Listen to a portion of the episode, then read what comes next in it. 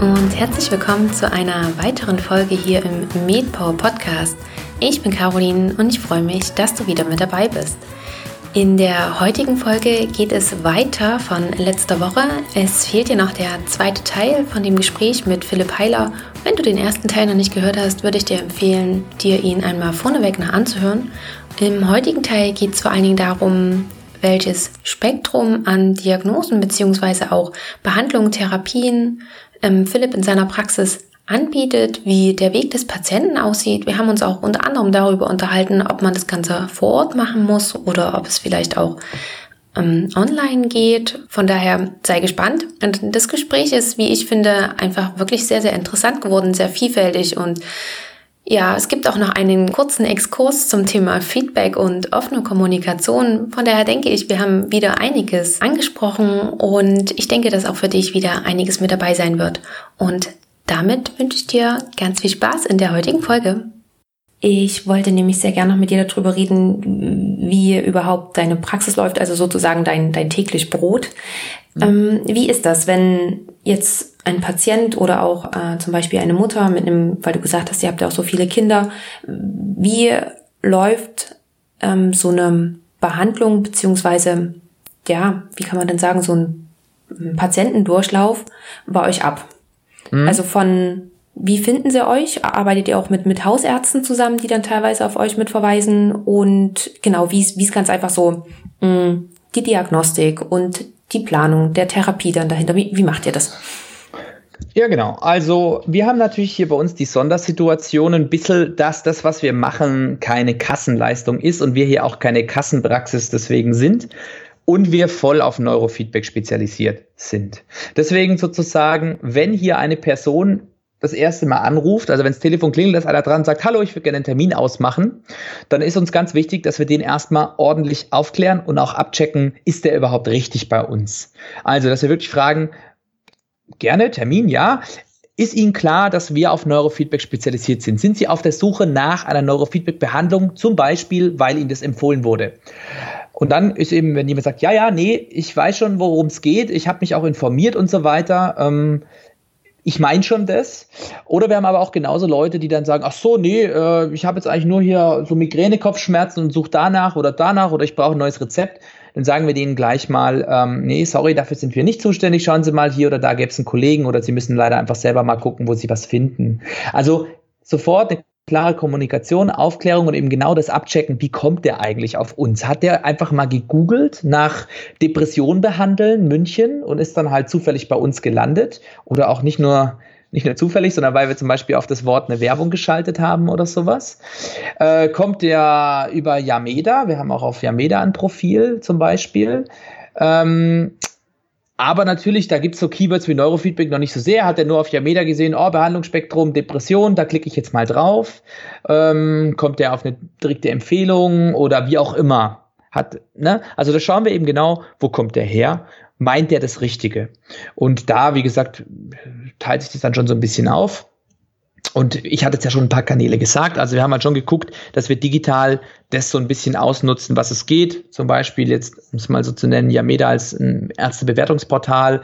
Da haben wir auch ein bisschen rumprobiert. Lohnt sich so ein Platin-Profil, lohnt sich so ein Gold-Profil, wie auch immer. Kann dann jeder selber entscheiden. Will ich jetzt auch nicht zu viel Werbung dafür machen, wie auch immer. Aber natürlich ist das ein Kanal, wo vielleicht Leute gucken. Bei uns nicht so relevant weil wir halt so eine Nische sind. Die meisten Leute suchen nicht nach Neurofeedback auf Yameda. Dann halt Google. Äh, die Leute googeln Sachen. Und da haben wir zum Beispiel schon gesagt, okay, wenn jetzt einer Neurofeedback München eintippt, dann würde man dafür zum Beispiel auch eine Werbung schalten, weil wenn einer schon nach Neurofeedback sucht, dann ist er ja wahrscheinlich bei uns auch richtig. Dann lohnt sich auch, dass wir dafür die Werbung ein bisschen was bezahlen. Ist kein riesiges Suchvolumen. Da muss man ein bisschen aufpassen als Arzt. Man darf da keine unlautere Werbung machen. Man darf zum Beispiel auch, das habe ich gelesen im Zusammenhang. Zum Beispiel allein die Domain. Also mein, unser Domain heißt praxis-heiler.de. Das ist absolut okay. Wir dürften jetzt zum Beispiel nicht die Domain haben, beste Neurofeedback-Praxis München.de. Das ist tatsächlich verboten, dass Ärzte so eine wertendes Ding vornehmen. Ja.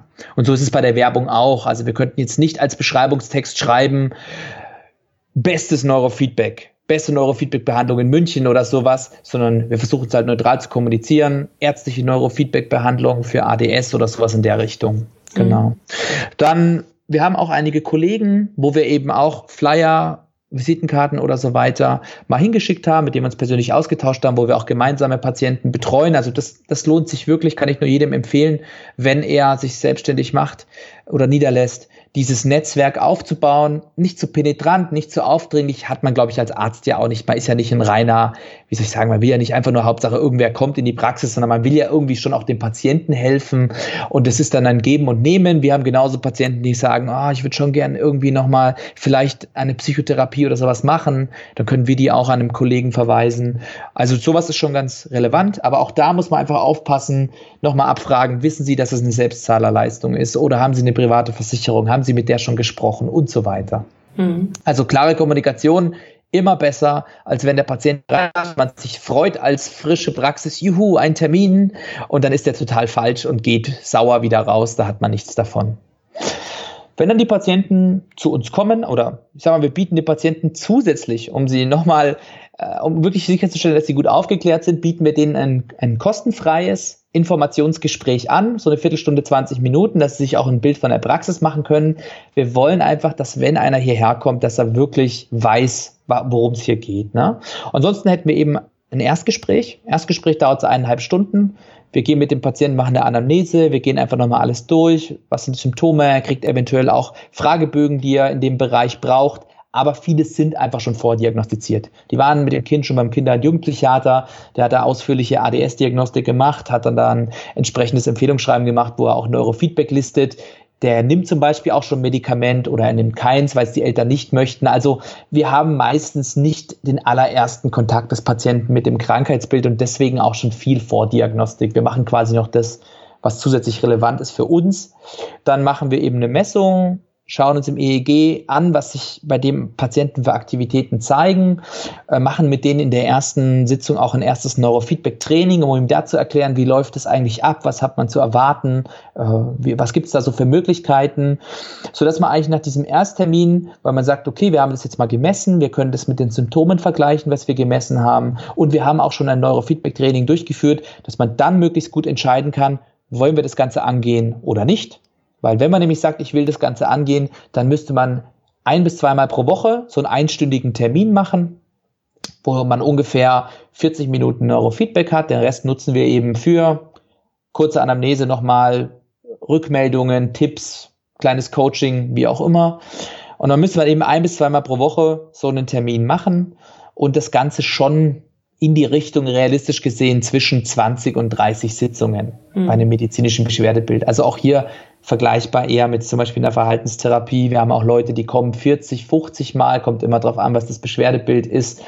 Ähm, aber das ist so grob der Umfang. Wir sagen den Leuten schon, passen Sie auf, wenn wir bei der zehnten Sitzung merken, da, da, da tut sich gar nichts, das geht gar nicht in der richtige Richtung, dann können wir da schon sagen, okay, lassen Sie es uns hier lieber beenden sozusagen. Aber ähm, ja, so, so von der Größenordnung her, es ist dann schon ein gewisses Commitment für die Leute. Da wollen wir auch sicherstellen, dass die wissen, worauf sich einlassen. Aber so ungefähr kann man sich das vorstellen.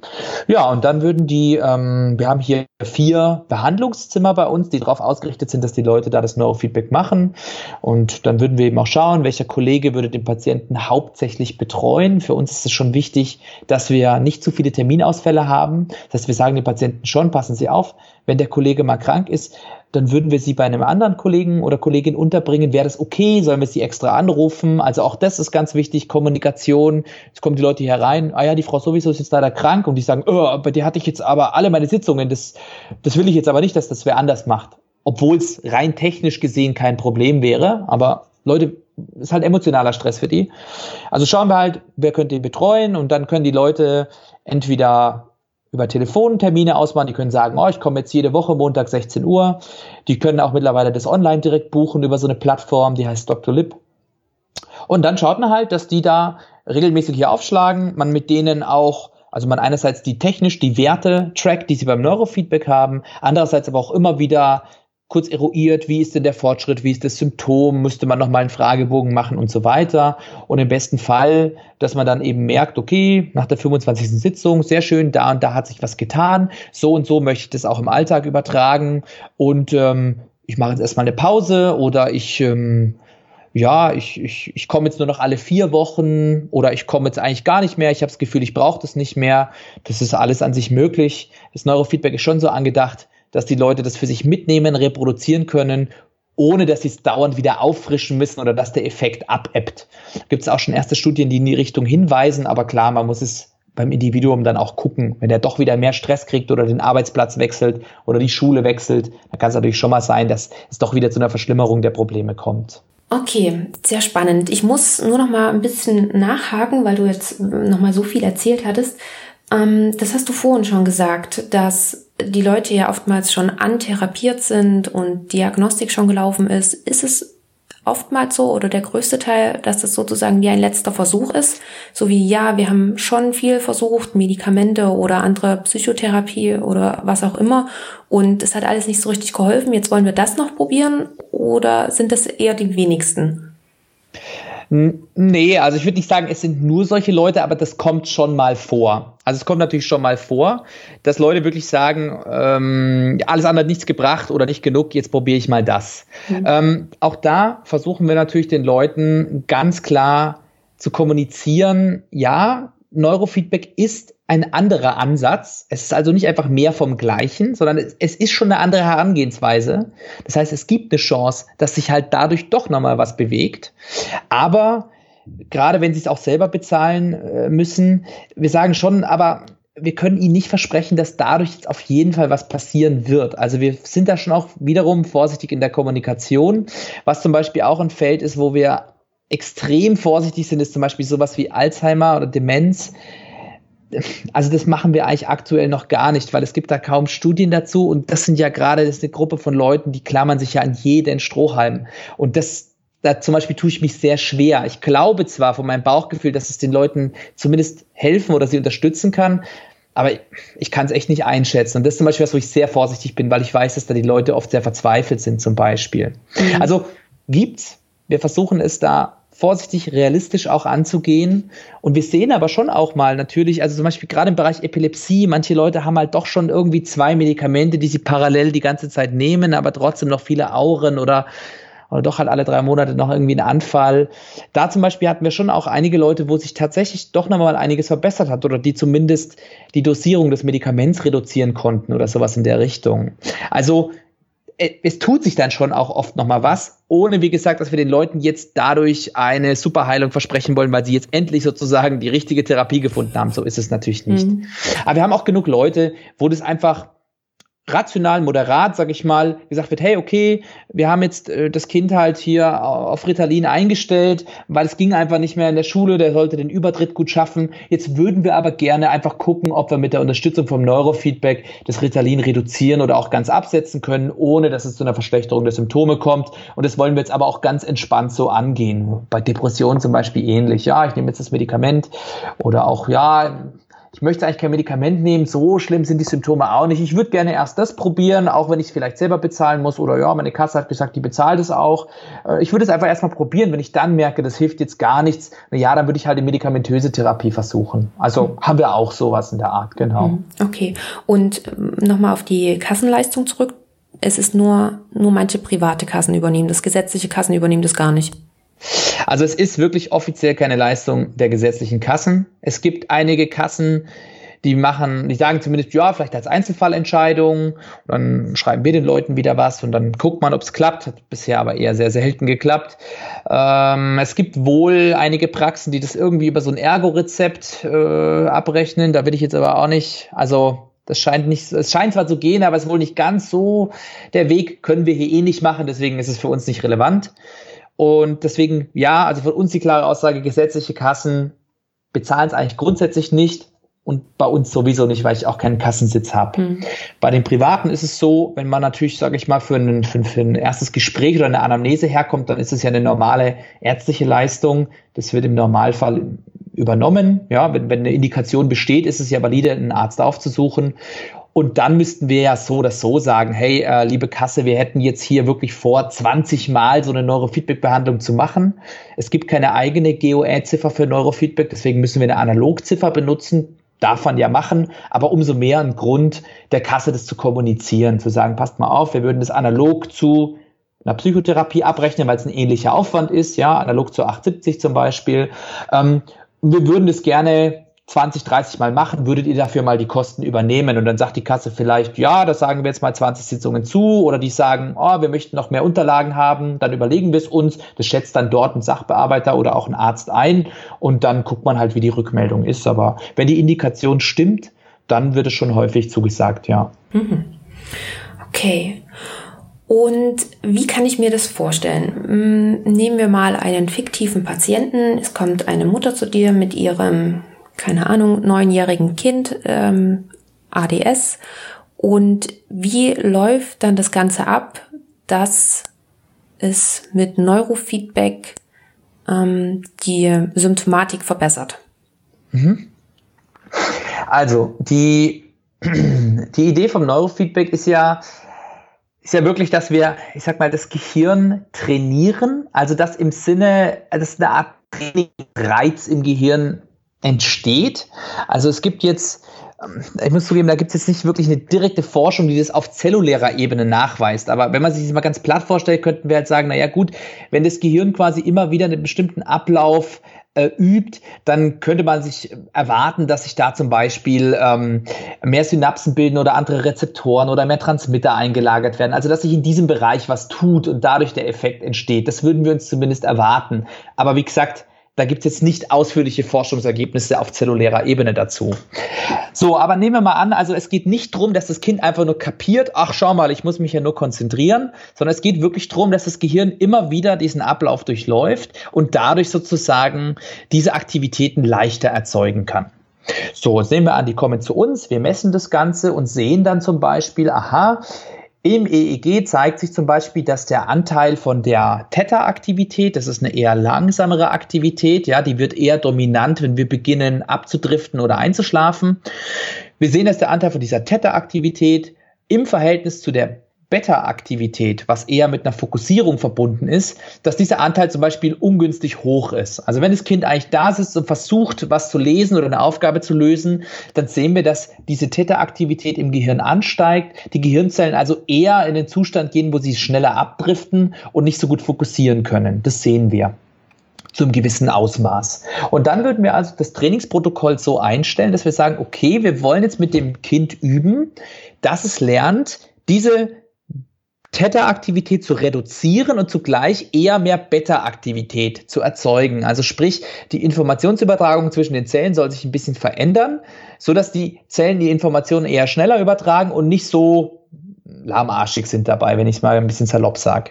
Das, ich sag mal, das ist soweit, ich kann will nicht zu weit aufs EEG eingehen, aber das ist soweit eigentlich ganz gut verstanden. Wann zeigen sich langsame, wann zeigen sich schnelle Aktivitäten und so weiter. Das heißt, wir legen dann für das Kind individuell ein Trainingsprotokoll fest und sagen, okay, an den und den Stellen zeigt sich die Aktivität. Wir legen einen Zielbereich fest, wo wir sagen, ah, in diesem Bereich zum Beispiel, oder, oder wir sagen, ab so viel Prozent mehr Beta-Aktivität im Vergleich zu vorher, würden wir das als positive Rückmeldung ausgeben. Wenn die Beta-Aktivität wieder abfällt und wieder mehr Täter kommt, dann wollen wir das als negative Rückmeldung geben. Das stellen wir alles quasi als Therapeuten ein. Das Kind sitzt dann in dem Lounge-Chair, hat eben so eine dauerhafte EEG-Messung, nicht mit so einer kompletten Kappe, sondern mit ein paar Ableitungen und hat vor sich einen Bildschirm. Und da drauf ist zum Beispiel so ein, ähm, so ein meditierender Mönch. Man kann da auch einen Zauberer nehmen, was weiß ich. Wir haben da verschiedene Spiele. Da sitzt so ein Mönch auf einem Stein und immer wenn das in den Zielbereich kommt, dann fliegt dieser Mönch nach oben. Und dann ähm, signalisiert es dem Gehirn und dem Kind, jetzt machst du gerade das Richtige. Dann hat er auch so einen kleinen Punktezähler. Also immer wenn der Mönch nach oben fliegt, kriegt der Punkte sozusagen. Und dann würden wir sagen, so pass auf, versuchen wir doch einfach mal 150 Punkte zu erreichen. Du musst jetzt einfach mal selber ausprobieren, wie du das am besten hinkriegst. Weil es kann ja sein, dass ich zwar dem Kind sage, um den Mönch hochfliegen zu lassen, musst du dich ganz viel konzentrieren. Aber das, was das Kind als Konzentration versteht, ist schon so negativ vorbehaftet, dass es eigentlich nur zu Stress führt und gar nicht zielgerichtet ist. Das heißt, eigentlich sagen wir einfach, versuch mal selber herauszufinden, wie kannst du diese Figur nach oben fliegen lassen und wie kannst du die Punkte kriegen. Das wird am Anfang eher zufällig passieren. Das Gehirn schwankt immer hin und her in den Aktivitäten. Das heißt, es wird mal klappen, mal nicht und so weiter. Aber durch dieses Trial-and-Error-Prinzip sozusagen, im besten Fall, wird das Gehirn natürlich auch neugierig und sagen, ja, okay, aber wann fliegt denn jetzt die Figur nach oben? Wann kriege ich denn die Punkte? Wann kriege ich denn die Belohnung sozusagen? Und dann vielleicht nächstes Mal diese Aktivität schon leichter, schneller oder auch länger erzeugen. Man kann jetzt neben dem Spiel, weil man sagt, ja, es ist eine abstrakte Belohnung, so Punkte, kann man zum Beispiel auch einfach einen Film nehmen. Der Film ist, solange das Gehirn im Zielbereich ist, ganz normal sichtbar. Und wenn das Gehirn zu weit abdriftet, dann wird der Film dunkel gemacht. Also dann wird der Bildschirm einfach dunkel. Und dann merkt das Kind und auch das Gehirn, oh, jetzt sehe ich ja gar nichts mehr vom Film. Jetzt muss ich wieder versuchen, den zu erzeugen. Und dann versucht es sozusagen wieder ähm, in diese Aktivität reinzukommen oder kommt er auch rein zufällig wieder rein und kriegt dann aber wieder den Film und merkt, ah ja, okay, Film sehe ich immer dann, wenn ich das mache. Das Ganze kann man dann im Verlauf auch ein bisschen alltagsbezogener machen, dass man wirklich sagt, statt im Film macht man halt eine Übungsaufgabe auf und immer dann, wenn das Kind in einem gesunden Maß von Konzentration ist, dann ist es sichtbar und man kann die Aufgaben gemeinsam lösen. Wenn der zu sehr wieder abdriftet oder zu viel Stress entsteht, dann werden die Aufgaben dunkel und so kann das Gehirn nach und nach über mehrere Sitzungen sich quasi diese Abläufe erarbeiten und im besten Fall auch etablieren und zugleich kriegt die Person oder das Kind auch ein gewisses Gefühl dafür, wie kann ich denn das aktiv erzeugen. Die kommen dann rein und sagen, ja, heute in der Schule war ein Test und da hat einer gebohrt in der Wand im Nebenzimmer und dann habe ich mir gedacht, so, jetzt muss ich das probieren, was ich beim Neurofeedback mache. Jetzt versuche ich mir das vorzustellen, wie wenn da die Figur nach oben fliegt und dann weiß ich ja, dann kann ich mich wieder gut konzentrieren. So in der Richtung kann man sich das vorstellen. Hm. Ähm was ich mir jetzt sehr gut vorstellen kann, ist das, was du natürlich auch mit dem Film gesagt hast, dass wenn man sich ganz einfach auf, auf den Film konzentriert, dass man ihn dann klar sieht. Das ist, ähm, erscheint mir auch logisch an. Mm, wo ich jetzt bloß gerade überlege, wenn ich jetzt vor diesem Mönch sitzen würde, müsste ich dann in dem Moment auch daran denken, dass ich den Mönch jetzt so weit oben schwebend haben möchte, um die Punkte zu bekommen? Ist das sozusagen das, was man trainiert, den Fokus und die Konzentration auf das jetzt Aktuelle zu lenken oder kann man auch konzentriert an etwas anderes denken und trotzdem schwebt der Mönch? Ja, könnte man auch. Also wir üben nicht die Figur anzustarren, sondern das soll einfach nur eine sinnbildliche Rückmeldung sein. Aber wir messen ja immer eher den generellen Zustand des Gehirns. Ist das Gehirn gerade in einer Aktivität, die eher grundsätzlich günstig ist, um sich zu fokussieren? Oder ist es eine Aktivität, die grundsätzlich günstig ist, um sich zu entspannen und so weiter? Das könnten wir ja alles hinter den Mönch legen. Deswegen bieten wir den Leuten auch meist mehrere Optionen an. Dass wir zum Beispiel sagen, die haben zugleich einen Kopfhörer auf, wo sie Musik hören und die wird auch laut und leise in Abhängigkeit vom Feedback. Das heißt, das Ziel soll nicht sein, dass du da hockst und diesen Mönch anstarrst und spezifisch sozusagen lernst, diesen Mönch zum Fliegen zu bringen, sondern dass du selber ein bisschen eine Wahrnehmung dafür kriegst, wann bin ich denn grundsätzlich in einem fokussierten Zustand, wann bin ich eher am Abdriften, wann bin ich eher entspannt. Und es läuft dann genau darauf hinaus, dass Leute eben, wie du gerade gesagt hast, zum Beispiel sagen, ah, den Mönch, den habe ich ja so im Augenwinkel, der ist ja so orange, das sehe ich ja, ob der hoch und runter fliegt. Aber ich ich denke oder ich schaue derweil eher an was anderes oder denke an was anderes oder wie auch immer. Also es geht schon drum, das zwar sinnbildlich zu verstehen als ein, ein angebotenes Feedback, ohne dass man jetzt nur das sozusagen die ganze Zeit machen müsste. Hm. Sehr, sehr spannend. Ich glaube, das ist auch so eine Sache, die man ganz einfach mal ausprobieren muss, um das vollständig zu erfassen. Weil natürlich verstehe ich, was du sagst, aber ja. es ist trotzdem noch so ein bisschen ähm. Genau, also ein, ein Beispiel, was ich den Leuten auch erkläre, weil das ist eigentlich unsere Hauptaufgabe, die Leute dahin zu führen, diesen Prozess anzunehmen. Ein Beispiel, das ich dann immer bringe, ist folgendes. Wenn man sich daran erinnert, wie man zum Beispiel schreiben gelernt hat. Nehmen wir an, du möchtest als Erstklässler lernen, ein O zu machen. Und du hast eigentlich vor deiner Nase alles, was du wissen musst. Da ist ein perfekt rundes O abgedruckt. Daneben die Zeile, wo du selber üben sollst. Und du hast die Information da. So sieht ein O aus. Du musst es nur noch nachmalen. Genauso ist es beim Neurofeedback. Die Information ist da. Hey, der Mönch fliegt nach oben, wenn du etwas fokussierter bist. Aber wenn man dann beginnt, als Erstklässler zu versuchen, dieses O nachzumalen, da kommt meist was total Krakeliges dabei raus. Ist einfach so. Man hat es noch nicht geübt. Und genauso ist es beim Neurofeedback auch. Du hast eigentlich erstmal überhaupt keine Ahnung, wie du den Mönch steuerst, obwohl du weißt, wie es eigentlich geht. Und je mehr du aber die O's in die Zeile malst, das heißt, je mehr du dich sozusagen mit dem Neurofeedback beschäftigst, desto eher kriegst du ein Gefühl dafür, wie das Ganze funktioniert Zugleich ist es aber extrem schwierig, wem anders zu beschreiben, wie du das machst. Wenn du jetzt einmal erklären müsstest, wie du schreibst oder wie du ein O machst, dann würdest du sagen, na ja, ich mach's halt einfach, ich kann's halt, ich male einen runden Buchstaben, kriege ich hin. Damit kann der andere aber nicht viel anfangen. Und genauso ist es auch beim Neurofeedback. Wir können den Leuten nicht erklären, wie sie es am besten machen oder wie es am schnellsten geht. Wir können eher nur dafür sorgen, dass sie sich nicht überfordert fühlen, dass sie sich entspannen können dabei, dass sie nicht verkrampfen, dass sie sich nicht zu sehr bewerten. Aber letztlich kann nur die Übung sozusagen diese Verbesserung machen. Hm. Okay, ja, besser verstanden. Dankeschön. Gerne. Und wie ist das, weil du vorhin meintest, die müssen ja dann ungefähr so ein bis zweimal die Woche, sollten sie schon in die Praxis kommen. Muss das immer vor Ort passieren oder gibt es auch, ähm, ja, habt ihr auch Tools für zu Hause, dass man das auch entweder zu Hause zusätzlich mit üben kann oder dass man sagt, ich schaff's eben nur einmal die Woche, würde aber gerne ein zweites Mal zu Hause machen. Wie bekommt ihr das gelöst?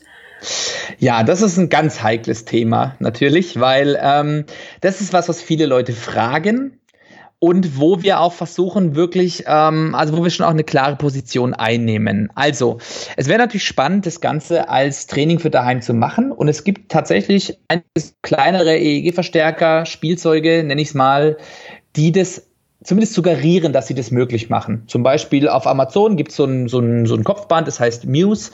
Das kostet so 250, 280 Euro und das macht vermeintlich Neurofeedback. Die verkaufen das nicht im medizinischen Bereich, die sagen, das ist für Meditation. Aber ähm, natürlich ist es von der Qualität her, also vom Messen her und so weiter, natürlich deutlich unter dem, was wir hier machen. Aber das ist so ein bisschen die Gefahr. Die Leute sehen sowas und denken dann, es müsste doch total easy sein. Ich sage ihnen dann immer den Vergleich, so passen Sie auf, dass so wie wenn Sie jetzt ins Fitnessstudio gehen und sagen, was kann ich denn daheim machen? Und dann sagt der Ihnen, ja, kaufen Sie sich doch so zwei ein Kilo Hanteln für daheim, dann können Sie daheim genauso gut trainieren wie im Fitnessstudio. Also ist es halt einfach nicht. Eigentlich müsste man sich, wenn man es ordentlich daheim machen möchte, eine richtige Fitnessmaschine kaufen, so wie sie auch im Studio steht. Und so ähnlich ist es eben jetzt hier auch. Die Leute wollen sich natürlich nicht einen EEG-Verstärker für daheim kaufen. Und wir wollen ihnen aber zugleich natürlich nicht einfach nur so ein Spielzeug mitgeben, ausleihen oder verkaufen, äh, das zwar irgendwie cool aussieht und sich leicht benutzen lässt, aber halt einfach nicht den Effekt bringt. Und deswegen, wir haben da auch ein bisschen rumprobiert, auch das immer offen den Patienten kommuniziert. Hey, das ist jetzt kein medizinisches Gerät zum Beispiel, Sie können es ausprobieren, aber erwarten Sie bitte nicht zu viel, wir können auch nicht die Daten auswerten und so weiter. Und deswegen, also überlasse es ein bisschen dem Patienten. Will er gerne einfach mal mit so einem kleinen Wearable, sage ich mal, ausprobieren und sagt, nö, solange ich die Routine einfach beibehalte, mich da eine halbe Stunde hinzusetzen und das zumindest ein bisschen was halbwegs genau misst, dann ist es für mich okay. Oder, da haben wir eben auch einige Patienten, dass wir dem wirklich anbieten, sie können von uns die Geräte leihen. Sie kriegen eine Einweisung, die kriegen dann auch ein Protokoll, wo sie sozusagen ähm, wo die, die Schwellen auch automatisch durch einen Algorithmus reguliert werden. Das ist natürlich dann vielleicht nicht so effizient, wie wenn es hier vor Ort ein Therapeut macht. Äh, wir können Ihnen natürlich auch nicht so viel Rückmeldung während der Sitzungen geben, weil wir die natürlich nicht live, live beobachten können. Aber das ist so ein bisschen, sage ich mal, so der, der Telemedizin-Gedanke. Aber dafür müssen wir den Leuten halt wirklich ein ordentliches Equipment geben. Und deswegen, das ist so gerade unser Kurs ein bisschen, dass wir sagen, okay, die Leute, die sich auch selber das zutrauen, nicht nur jetzt irgend so ein Ding sich aufzukleben auf den Kopf und eine App einzuschalten, umschalten, sondern sagen, okay, ich, ich investiere auch den halben Tag, um zu lernen, wie ziehe ich denn jemanden so eine Elektrode auf, äh, wie starte ich das Programm auf dem Computer, dass die dann äh, ein Gerät von uns leihen. Zwar ein relativ minimalistisches Neurofeedback-Gerät, aber halt eben schon einen richtigen EEG-Verstärker mit richtigen Elektroden, die auch medizinisch zertifiziert sind und halt nicht nur so ein Spielzeug. Das ist so ein bisschen unser Ding. Tatsächlich sagen dann aber auch viele Leute, wenn sie das auch, selbst wenn sie es daheim schon ausprobiert haben, sagen dann, ah, ich, es ist einfach nicht das Gleiche. Ich komme da doch nicht dazu, ich mache es dann nicht oder also ich finde es in der Praxis besser. So, also es ist erstmal bei vielen so der erste Impuls da, ach, so ein Heimtrainingsding wäre doch gut. Tatsächlich bringen es uns dann viele Leute nach einem Monat wieder und sagen, ah, ich glaube, das passt, wenn ich einfach einmal die Woche in die Praxis komme, das ist auch okay. Und ich mache daheim lieber was anderes. Dann versuche ich da halt zu meditieren oder dann versuche ich da halt abends mal den Fernseher früher auszuschalten und noch mal ein bisschen zur Ruhe zu kommen und so weiter. Hm. Beziehungsweise ist es ja auch so, hm, könnte ich mir vorstellen, wie mit vielen anderen Sachen, wenn man sich zum Beispiel vornimmt, mehr Sport zu machen und sagt, ja, ich gehe ganz einfach öfters mal laufen, dann ist das eben was anderes, als wenn man sich zum Beispiel im Fitnessstudio für einen Kurs eingetragen hat, weil das ist irgendwie ein fester Termin. Da geht man hin, weiß, man macht das jetzt eine Stunde lang und dann geht man wieder nach Hause und ist fertig. Und ja. zu Hause hat man oftmals auch noch andere Ablenkungen oder dann kommt doch der innere Schweinehund, warum auch immer. Ja. Und dann ist es ja, wie gesagt, immer noch mal so eine, mh, mm, dann hat man zu viel Option, Nein zu sagen und stattdessen doch lieber wieder was anderes zu machen, als dass man wirklich einen festen Termin hat. So ist es ja. Und wir wollen die Leute ja auch nicht, weißt wir wollen die ja nicht abhängig machen von dem Gerät. Wenn die wissen, hey, ich kann daheim andere Übungen machen. Wie gesagt, ob das jetzt äh, eine Meditation ist oder einfach mal eine Achtsamkeitsübung oder eine Routine, die ich umstelle, das, das ist auch okay. Das ist auch gut. Ich soll ja, die sollen ja langfristig lernen, ohne das Neurofeedback-Gerät diese Selbstwahrnehmung zu haben und diese Kontrolle. Also deswegen vielleicht auch gar nicht so schlecht aus dem Gedanken, wenn man die nicht nur dazu erzieht, nur mit dem Gerät könnt ihr es machen sozusagen. Mhm. Ja. Es ist ein wichtiger Aspekt hier bei uns, aber so grundsätzlich sollen die natürlich auch äh, Selbstwirksamkeit erlernen. Mhm. Na, meine Frage hat auch noch so ein bisschen daraufhin mit abgezielt, dass mh, hm, ihr seid ja nun, euer Standpunkt ist in München.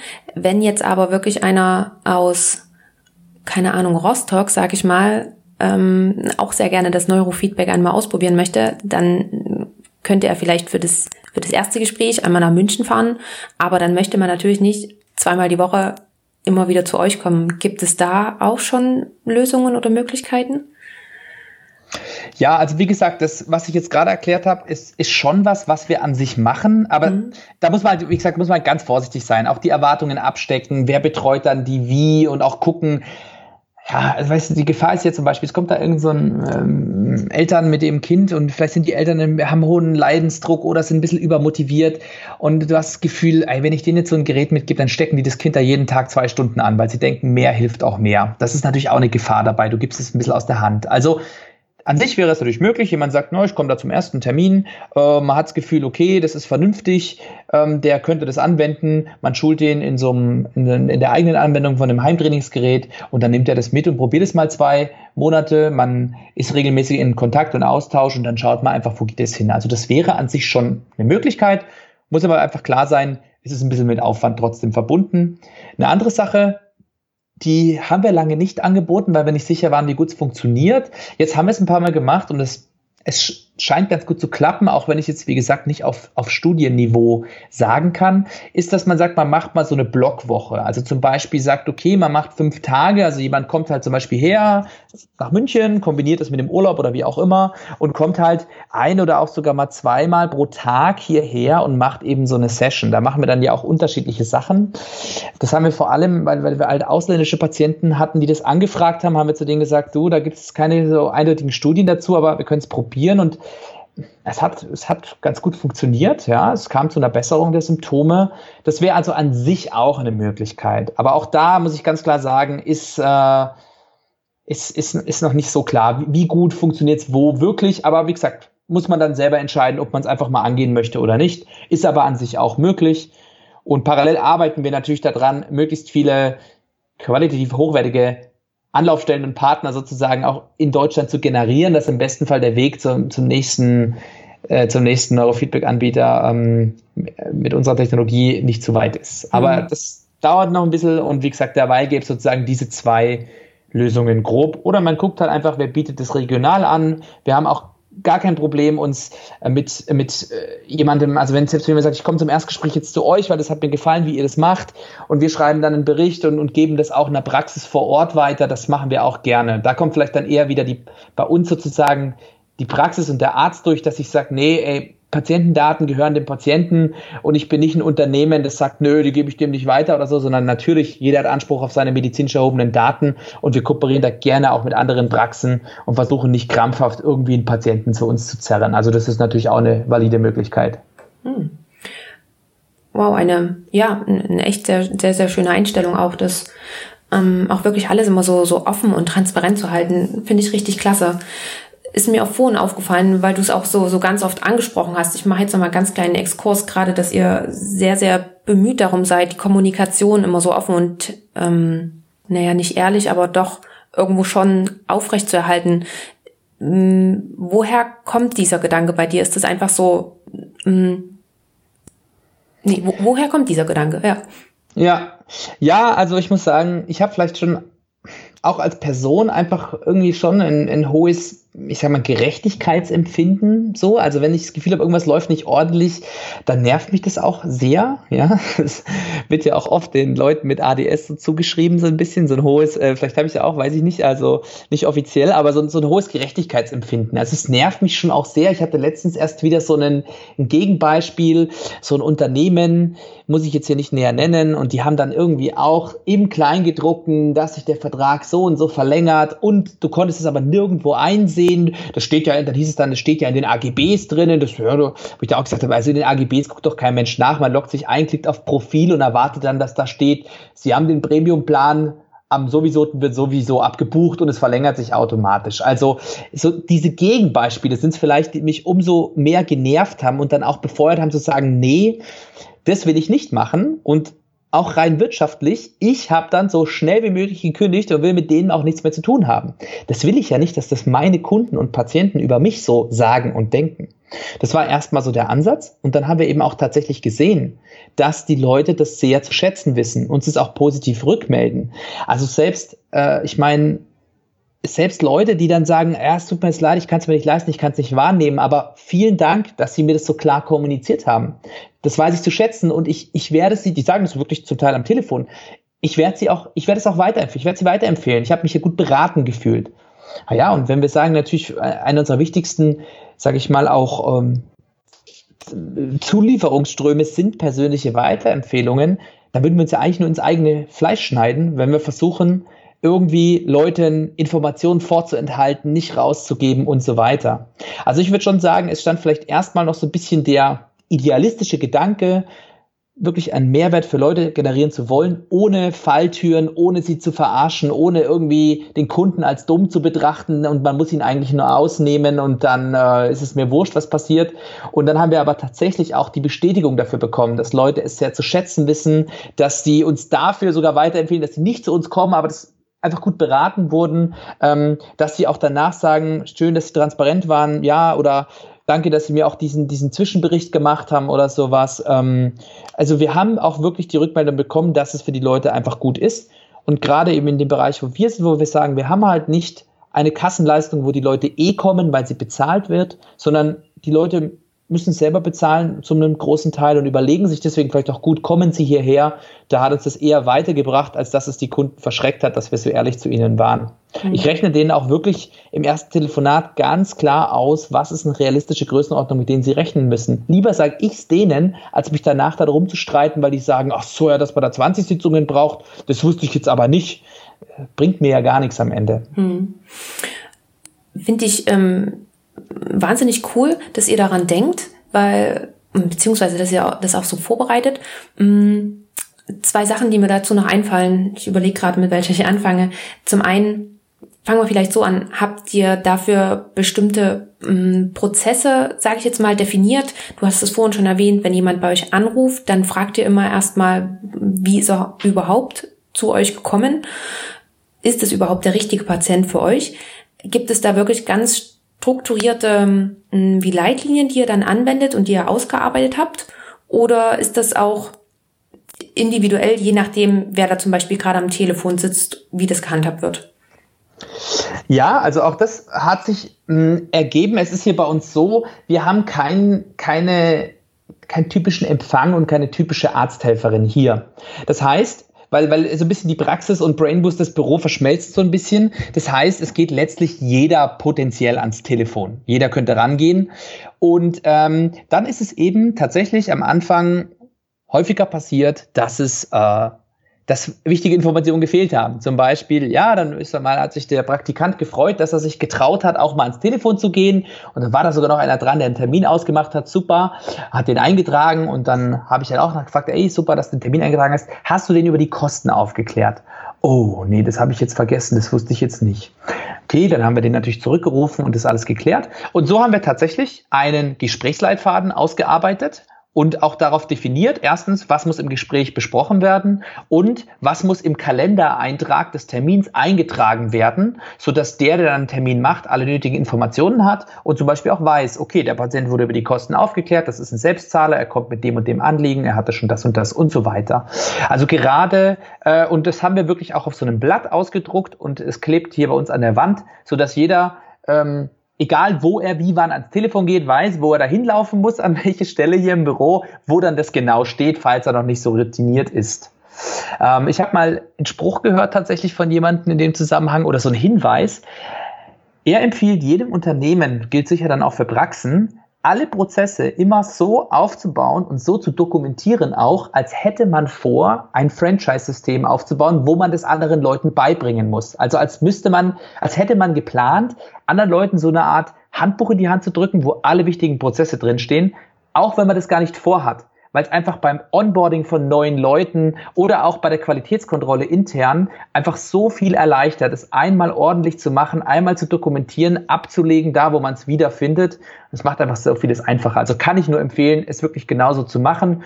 Und wie gesagt, wie bei uns auch, Manche Sachen haben wir von vornherein reingeschrieben, manche sind einfach durch die Erfahrung aufgetaucht. Ach, guck mal, jetzt rufen immer mehr Leute an und fragen, machen Sie auch ADS-Testung? Da müssen wir den Punkt auch mit aufnehmen in den Gesprächsleitfaden, was man dann da zu sagen hat. Okay, damit hast du mir nämlich auch jetzt gleich noch die zweite Frage, die ich dazu stellen wollte, äh, vorweggenommen. Das ist dann wirklich die, die langjährige Erfahrung, beziehungsweise ebenfalls wieder Trial and Error, dieses, ähm, was sagt man alles und wann kommuniziert man was? Weil oftmals, mir geht es so, dass ich manchmal im Nachhinein denke, hm, man hätte vielleicht den Patienten oder den Gesprächspartner noch so und so abholen können, um ihm erstmal die, hm, die Vorgeschichte zu erzählen, damit der Patient wirklich oder der Gesprächspartner eben dort ist, wo man selber ist. Aber oftmals passiert es mir, dass ich gar nicht daran denke. Hm. Weißt du, was ich meine? Ja, ja, also man darf da einfach keine Angst vor Feedback auch haben. Das ist ja, also wir beschäftigen uns ja auch sehr viel mit dem Thema Feedback, nicht nur wegen Neurofeedback, sondern auch generell. Ähm, aber wir sehen, dass viele Leute erstmal Feedback als Kritik sehen und dann erstmal in eine Abwehrhaltung gehen und versuchen, sich zu rechtfertigen. Also ein wichtiger Punkt ist wirklich bei, bei Feedback nicht, kann, man, kann jeder mal selber beobachten. Wenn einfach nur eine Rückmeldung kommt, es muss natürlich auch ordentlich formuliert sein. Wenn man natürlich gleich angepöbelt wird, dann, ja, dann geht es natürlich auch nicht. Aber bei Feedback nicht erstmal rechtfertigen, sondern es einfach als, als ein Geschenk, als einen Hinweis sehen, woraus man lernen kann. Und das sind ja da genau die Punkte, ja, dass man nicht, wenn da jetzt da kommt der Patient rein, äh, hallo, sagst du ja, äh, machst den Termin durch, dann sagst du so, ja, also ähm, wie besprochen, stellen wir Ihnen dafür jetzt so und so viel Euro in Rechnung, das kriegen Sie dann zugeschickt und der sagt, was, das weiß ich ja nicht, dass ich jetzt da was bezahlen muss, dann hätte ich es nie gemacht, blah, und stürmt hier wütend raus, so im schlimmsten Fall. Da kann ich mir natürlich jetzt überlegen, okay, was mache ich jetzt damit? Renne ich jetzt ins Büro und sage, äh, welcher Idiot hat den Termin ausgemacht, den Patienten nicht aufgeklärt, ja, und jetzt habe ich hier diese, den Stress. Oder dass ich ja wirklich sage, okay, das ist jetzt schlecht gelaufen. Aber was können wir daraus lernen? Was können wir daraus mitnehmen? Okay, wir müssen das ganz klar adressieren. So, wer hat den Termin gemacht? Okay, du hast den Termin ausgemacht. Warum hast du den Patienten nicht über die Kosten aufgeklärt? Ja, ich wusste das ja gar nicht. Ah, okay, du wusstest es nicht hast nie eine ordentliche Schulung bekommen, wie man das Gespräch führt. Und es steht ja auch nirgendwo, wie können wir es verbessern. Okay, ab sofort kriegt jeder Mitarbeiter eine Schulung oder ausgedruckten Gesprächsleitfaden, plus wir hängen den Gesprächsleitfaden nochmal aus. Also in der Situation, sage ich mal, darf einfach wieder ich Angst vor dem Feedback vom Patienten haben, auch wenn es möglicherweise ein bisschen emotional formuliert war. Und genauso muss ich natürlich als Vorgesetzter meinen Mitarbeitern oder Praktikanten das Gefühl geben, Sie kriegen von mir auch neutrales Feedback und brauchen auch keine Angst zu haben, zu sagen, hey, das habe ich jetzt leider falsch gemacht oder das hat nicht gut geklappt, wie können wir es denn verbessern? Und die müssen dann wiederum das Feedback auch neutral annehmen können und sagen, okay, nächstes Mal frage ich vielleicht erstmal, hey, soll ich überhaupt ans Telefon gehen? Was müsste ich denn da beachten? Gibt es dazu Hinweise?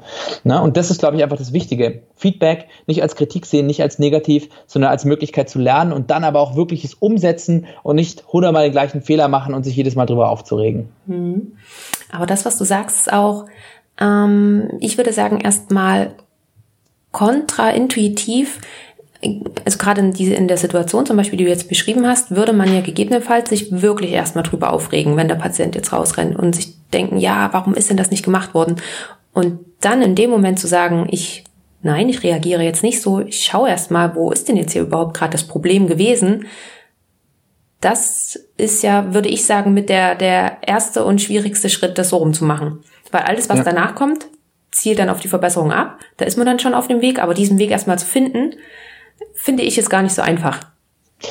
Das stimmt. Also, was mir da einfach hilft, ist, sich einfach in einer Situation, die schlecht läuft, zu überlegen, was ist jetzt eigentlich gerade passiert? Was ist denn jetzt der maximale Schaden? Ja. In der Situation, die ich gerade beschrieben habe, zum Beispiel, was wäre, was wäre der maximale Schaden? Der Patient sagt, ich bezahle das nicht und ich sage halt, hm, Mist, der Patient bezahlt es nicht. Ärgerlich, habe ich mich da eine Stunde umsonst hingesetzt und kein Geld dafür bekommen. So, aber das ist ja auch schon das Schlimmste, was passieren könnte. Aber hm, kann man sich vielleicht reinversetzen, in dem Moment, wo du die Situation das erste Mal bewertest, bist du vielleicht so aufgebracht, dass du, also dass du natürlich das viel, viel, viel schlimmer einschätzt. Und das kommt dir gerade so vor, als wäre jetzt dein ganzer Tag für nichts gewesen und was weiß ich, sage ich jetzt mal. Deswegen, das hilft mir immer zu sagen, okay, was ist denn jetzt wirklich das Schlimmste, was passiert? Was wäre ein akzeptabler Plan B? Man einigt sich mit dem Patienten, sie, das war jetzt blöd, aber die Leistung wurde erbracht. Wollen wir vielleicht sagen, dass wir zum Beispiel, dass sie die Hälfte bezahlen oder sowas? Wäre das für sie in Ordnung? Ja, sie haben ja auch, sie bekommen ja auch das und das und das.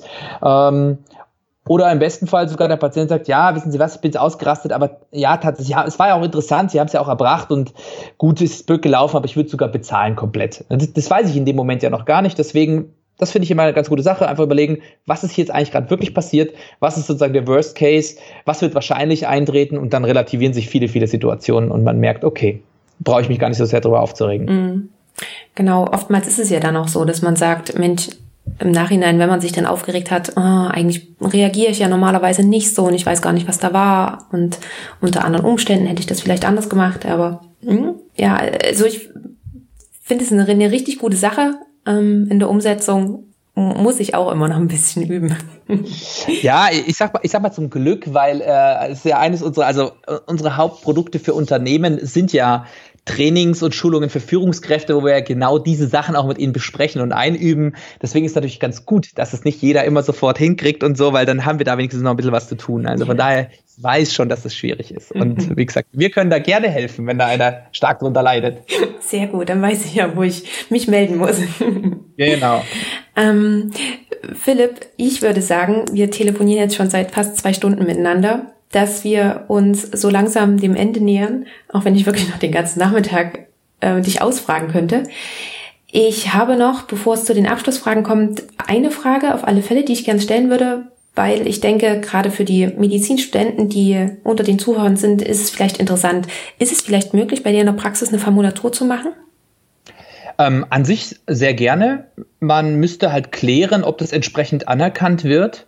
Ähm, müsste ja eigentlich also einfach die, die, Formalitäten halt bitte, bitte vorher selber ein bisschen abklären. Ich unterstütze da natürlich auch gerne, aber an sich es ist eine normale ärztliche Praxis, ähm, müsste also eigentlich möglich sein. Und ja, sehr gerne. Also wir, ähm, wir nehmen gerne Leute an, wenn wir auch ähm, garantieren können, dass wir dass wir denen einen guten Mehrwert bieten können, die gut ausbilden können. Also äh, bei uns ist so ein bisschen, wir sagen immer so, das Problem ist, bei uns gibt es keine Dofi-Aufgaben. Das heißt, eigentlich alles, was wir machen, ist ziemlich cool und macht ziemlich viel Spaß. Es bestätigen auch die Praktikanten. Das heißt aber, wir haben ja eigentlich keine so Beschäftigungstherapie. Deswegen wollen wir aber auch die Leute, die vor allem zu uns, also oder die zu uns kommen, die wollen wir gleich richtig und ordentlich einbinden und kriegt dann auch seine Aufgaben und, und alles. Und deswegen müssen wir halt einfach auch gucken, ob es in dem Moment gerade gut passt. Wenn da schon wer anders da ist oder gerade drei Praktikanten von Gesundheitswissenschaften, dann ist es vielleicht ein bisschen schwierig. Also das dann bitte nicht übel nehmen. Wir wollen da wirklich nur, dass halt, wenn jemand kommt, wir den auch gut betreuen können, er auch spannende Sachen hier sieht und so weiter. Aber grundsätzlich gerne einfach per E-Mail kurz anfragen und dann machen wir das möglichst unkompliziert. Hm, okay, super. Ich würde auch die ganzen Links und Kontaktdaten packe ich natürlich mit in die Shownotes rein. Super. Ähm, noch eine andere Frage. Hm, was ist jetzt äh, oder ist überhaupt etwas demnächst noch in Planung bei euch, wo es hingehen soll? Ja, das ist ja auch eine Frage, die könnte ich jetzt auch noch eine halbe Stunde ausführen. Also ganz grob gesagt, sage ich jetzt mal, ähm, mit dem Praxisthema, das läuft soweit ganz gut. Da wollen wir einfach noch ein bisschen mehr ähm, auch selber schauen, was, wie können wir Daten erheben, die wir auch auswerten können. Also forschen, publizieren. Wir haben jetzt ja auch zwei Promotionen inklusive meiner mit der LMU hier zusammenlaufen. Also da wollen wir einfach die Qualität weiterhin so halten, aber auch ein bisschen weiterentwickeln, verbessern. Äh, mit Brainboost wollen wir vor allem noch mehr in die Unternehmen das mit den Unternehmen etablieren, wirklich größere Programme, nicht nur so einzelne Events, sondern wirklich auch über Workshops und auch, auch wirklich auch Inhalte, die die Unternehmen für sich auch implementieren können. Zugleich entwickeln wir natürlich sowas wie die, die Software und die Spiele und so, und so weiter. Und was so ein nächstes größeres Projekt generell ist, wäre schon mal zu gucken, wie können wir denn vielleicht diese ganzen EEG-Daten noch ein bisschen schöner und smarter auswerten, vielleicht Datenbanken aufbauen, vielleicht da auch wirklich mit mit künstlicher Intelligenz und mit, mit Machine Learning rangehen, um einfach ein besseres Verständnis noch drüber zu kriegen, was, was können wir eigentlich alles aus dem EEG lesen, was können wir damit anfangen. Das ist aktuell aber noch so ein bisschen, ja, ich sag mal Zukunftsmusik, beziehungsweise da ist noch nicht so ganz konkret geplant, aber die Richtung, die fände ich sehr spannend. Und nebenbei, wie gesagt, entwickeln wir jetzt auch ein bisschen die reine VR-Technologie, also Virtual Reality-Technologie für die Therapie weiter. Das wäre so grob das, wo wir tätig sind hm, vielleicht überlegen wir jetzt mal, ob wir, also so ein Traum wäre schon so ein bisschen so eine Art Fitnessstudio fürs Gehirn, sowas in der Richtung zu machen, aber das ist halt schwierig, der Markt ist da einfach noch nicht so gut. Also Einzelkunden, die dafür bezahlen, ähm, für Mentaltraining oder mentale Fitness, das ist einfach, einfach noch nicht so viel. Die können wir aktuell mit der Praxis noch ganz gut abholen, aber das wäre natürlich auch mal sehr schön, wirklich sowas wie, also wie wirklich ein Fitnessstudio, einen Ort zu haben, nicht medizinischen Ort, wo auch wo, wo das angeboten wird für Einzelpersonen, aber das ist, wie gesagt, eher noch ein bisschen weiter in der Zukunft. Mhm. Ähm, klingt aber spannend und wirklich so, dass ihr noch ganz, ganz viele Ideen habt, wie ihr das weiter ausbauen könnt. Da bin ich echt gespannt, was da alles noch kommt von euch. Ja, auf jeden Fall, ja. Ja. Dann würde ich sagen, gehen wir zu meinen drei Abschlussfragen über. Oder hast du noch etwas, wo du sagst, darüber haben wir heute noch nicht gesprochen, das würdest du gern nochmal erwähnen? Also ich habe so viel erzählt, ähm, ich will jetzt nicht überstrapazieren. Was ich einfach gerne anbieten kann, ich bin auch, also ich teile immer gerne meine, meine, Erfahrungen auch ganz individuell. Ich bin hier auch für die TU München zum Beispiel als Mentor tätig für Leute, die sich für das Feld zumindest interessieren und da äh, Infos haben wollen. Also wenn da jemand wirklich ähm, spezifische Fragen hat, gerne gerne mich kontaktieren einfach und auch direkt ganz äh, ganz direkt anfragen. Braucht man keine Scheu haben. Entweder man schreibt eine E-Mail oder auf, auf LinkedIn kann man mich ja auch finden und einfach hinzufügen eine Nachricht schreiben so wie du es auch gemacht hast. Das kann ich einfach nur noch mal anbieten an der Stelle. Sonst glaube ich habe ich eh schon ziemlich viel erzählt. Okay super. Vielen Dank schon mal dafür Gut, dann wie gesagt, meine drei letzten Fragen, die kannst du gerne, wenn du möchtest, so kurz und knapp wie, wie möglich beantworten. Wenn du es gerne ein bisschen ausführen willst, ist das dann natürlich auch vollkommen in Ordnung. Die erste Frage, gibt es ein Buch, was du gerne empfehlen möchtest, was dich besonders inspiriert hat oder was du besonders interessant und spannend fandest? Ja, das ist immer so meine meine Hassfrage, nicht meine Hassfrage, da muss ich mich immer outen. Da muss ich immer sagen, dass ich tatsächlich nicht viele Bücher lese, was vor allem zeitliche Gründe hat ähm, und deswegen da gar nicht so eine tolle Empfehlung abgeben kann. Was wohl, weil es ja auch mehrere Patienten rückgemeldet haben, was scheinbar ein ganz äh, spannendes Buch ist. Ich habe auch mal ein bisschen quer gelesen. Das nennt sich Atomic Habits. Da wird jetzt auch nicht das Rad neu erfunden, aber da geht es vor allem drum, ähm, wie kann ich zum Beispiel neue Gewohnheiten im Alltag schaffen, alte ablegen und was optimieren. Und das ist wirklich gar nicht so, also scheint ganz spannend zu sein, weil es auch einige Patienten, wo ich sage, die waren, die sind schon auch in, in, in Positionen, wo, wo ich der Empfehlung glaube, also am Partner von Anwaltskanzleien und so weiter, die sagen, das ist eine, eine spannende Sache und hat sie weitergebracht. Deswegen, das wäre da vielleicht so eine Empfehlung, aber wie gesagt, ich bin da auch eher ein bisschen eingeschränkt. Okay. ähm, Atomic Habits habe ich auch schon gelesen. Also ah ja, schau. Ja, eine gute Empfehlung finde ich auch. okay, super. Dann ja sind wir uns da einig. Sehr gut. Ähm, wo siehst du den Arztberuf oder Ärzte in 10 bis 15 Jahren? Also ich denke, es wird noch Ärzte geben und wir sind nicht alle ersetzt worden durch Roboter. Ähm, das, also ich denke schon, dass der Arzt eine, eine wichtige Rolle hat. Im besten Fall kommt er wieder ein bisschen raus aus seiner äh, Bürokratierolle und kann wieder mehr äh, mit dem Patienten sozusagen interagieren. Ich glaube aber auch weiterhin, dass die Arztpraxis als Ort wichtig bleibt. Also ich bin schon auch ein Fan von Telemedizin und so weiter, aber ich glaube einfach nicht, dass alle Leute immer nur daheim hocken wollen und alles nur noch daheim machen. Fitness daheim, Neurofeedback daheim, Arzt kommt über die Videotelefonie. Ich muss eigentlich nur noch daheim hocken und kann mein Leben optimieren das glaube ich einfach nicht. Ich glaube schon, dass dieser gesellschaftliche Aspekt des Treffens, des Austausches, der persönlichen Begutachtung, des Wahrnehmens des Gegenübers, dass das ein wichtiger Aspekt ist. Und ich glaube auch, dass deswegen der Arzt, wenn er vielleicht trotzdem ein bisschen digitaler wird, ein bisschen moderner, trotzdem irgendwie so als mit dieser Rolle, mit, mit, der, mit der Praxis und mit dem persönlichen Kontakt, dass das auf jeden Fall erhalten bleibt und im besten Fall sogar noch ein bisschen ausgebaut wird. Das wäre mein Wunsch und auch aber meine Hoffnung für die Zukunft. Okay, und die letzte Frage ist, ob du einen Tipp hast, über den du dich entweder vor Beginn des Studiums, ja gut, bei dir ist es ja vor Beginn des Studiums, oder machen wir es anders auch noch für Studenten, die überlegen, sich selbstständig zu machen und ein eigenes Unternehmen zu gründen, ob du da noch irgendwie einen Tipp hättest, über den du dich selber gefreut hättest. Also ich kann nur sagen, ähm, ich habe mittlerweile auch mit mehreren solchen, ich sag mal so, so Entrepreneurships Zentren oder Zentren oder Gründerzentren oder sowas gesprochen, die es auch in, in, kleineren Städten gibt. Also nicht nur in München oder sowas in der Art. Also wenn man mal wirklich einfach gucken möchte, was gibt's denn da? Gründerzentrum sowieso, Entrepreneurship-Zentrum, was weiß ich. Ähm, und da gibt's viele, viele Veranstaltungen, wirklich, also wenn man es mal ein bisschen übertrieben sagt, in München könntest du jeden Abend auf eine andere Veranstaltung gehen, äh, Start-up-mäßig oder Unternehmer-mäßig ähm, im Kontext. Und da gibt es sogar noch kostenloses Bier und Essen meistens und spannende Vorträge zu hören. Also ich glaube, man muss einfach nur ein bisschen die Augen aufmachen. Und ähm, das hätte ich eben anfangs nicht gedacht, dass diese Szene, also, also dass es so zugänglich ist, so viel gibt, wo ich nicht mal viel Geld investieren muss, wo ich meistens kostenlos hingehen kann spannende Leute höre, Eindrücke kriegen, Netzwerk aufbauen kann. Also da wirklich einfach mal Google bemühen oder mal, mal sich umhören oder umschauen oder auf LinkedIn oder Facebook in eine Gruppe reingehen. Ich wette, auch in kleineren Städten als München gibt es da durchaus viele, viele Veranstaltungen, die man einfach mal anlaufen kann.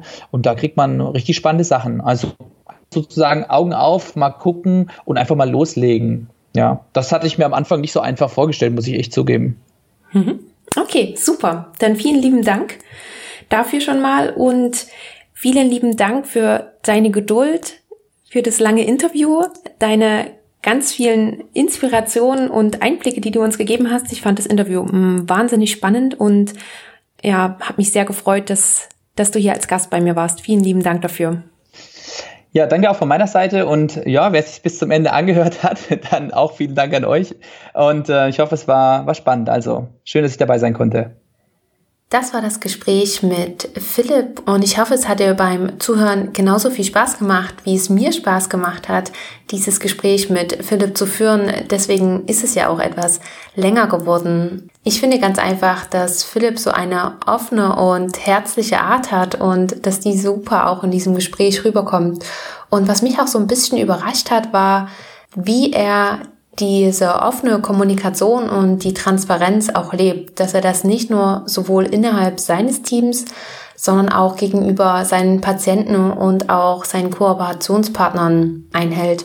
Und das ist vielleicht auch so eine kleine Sache, die man an sich selber einmal reflektieren sollte in seiner eigenen Kommunikation. Ist sie transparent? Ist sie offen?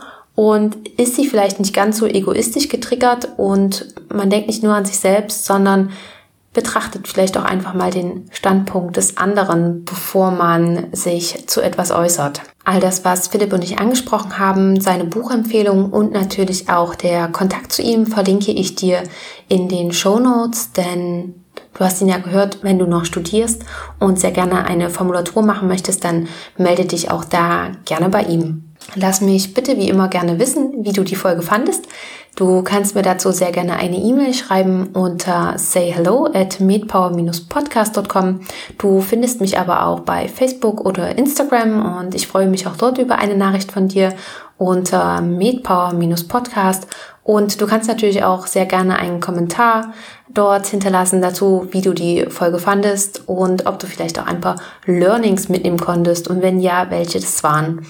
Ich freue mich immer, in den Austausch mit dir zu kommen und freue mich natürlich auch sehr, wenn du den Podcast einmal bei iTunes bewertest, denn dadurch hilfst du mir einfach, den Podcast noch sichtbarer zu machen und noch mehr zu verbreiten, dass auch andere auf ihn aufmerksam werden. Und du kannst ihn natürlich auch sehr, sehr gerne empfehlen. Mach das gerne an jeden Mediziner, den du kennst. Und damit wünsche ich dir einen tollen Tag und wir hören uns dann hoffentlich nächste Woche wieder. Bis dahin, ciao!